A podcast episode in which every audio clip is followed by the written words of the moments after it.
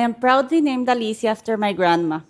She dedicated her life to women's health as an obstetrician in a time when women were rarely allowed to obtain medical degrees.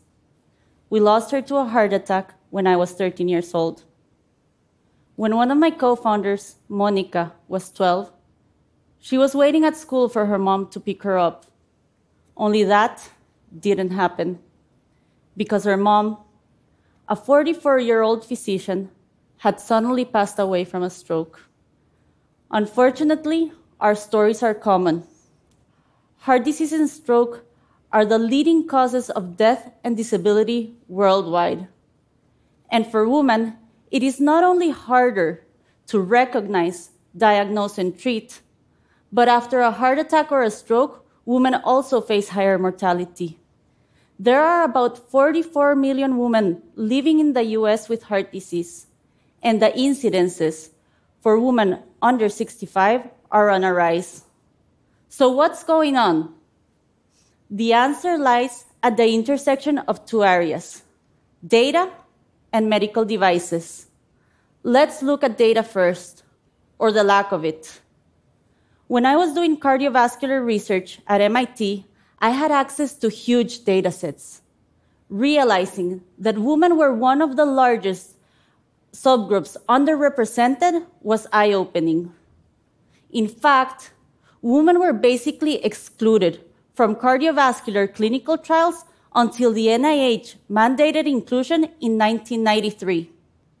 This is why existing technologies and therapies often fall short because most of them have been designed using data primarily from male animals and men. And as artificial intelligence helps turbocharge digital health, there's a danger that algorithms mostly trained with male data and biases will actually perpetuate the problem. Next, let's look at medical devices.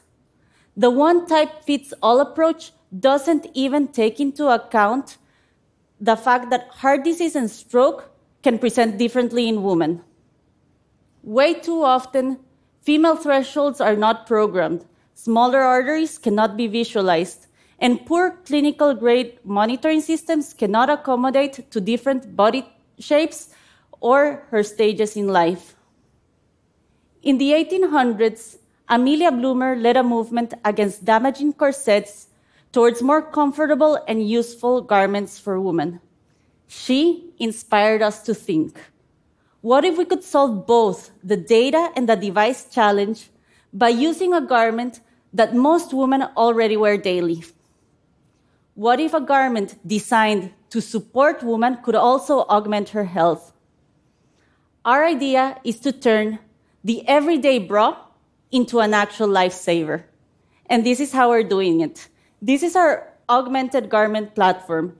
It gives women the ability to continuously and remotely acquire physiological data. By wearing this bra, women can view insights and patterns and keep an automated journal in her phone, giving her a simple way to tag symptoms and collect life saving data to share with her doctor for early detection and targeted management.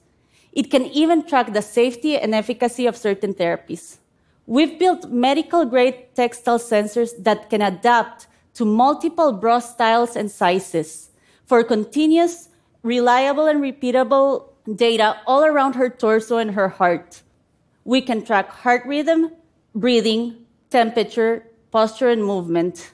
And by applying algorithms, we can use this data to decode symptoms, articulate arrhythmia triggers, and generate personalized digital biomarkers. Unlike traditional biomarkers like blood that take a snapshot in time, digital biomarkers work more like a video, using data collected over time to explain, influence, and even predict health outcomes. They have the potential to enable care immediately no more wait time for results. She has the data available when she needs it the most. With medical grade technology as easy as wearing a bra, we could catch up, close the data gap, enable easier participation in clinical trials, and bring women's healthcare into the 21st century. the more women that wear this augmented bra, the faster we can create a truly meaningful and inclusive data set on women's health. Collectively, this data can enable breakthroughs in digital diagnostics and therapeutics to solve some of the biggest healthcare challenges humanity faces today. With our unique biological data, our ability to gather more and more of it, and our ability to learn from it using AI, the dream of making medicine without bias and truly personal can be achieved. And that, of course, benefits all of us. Thank you.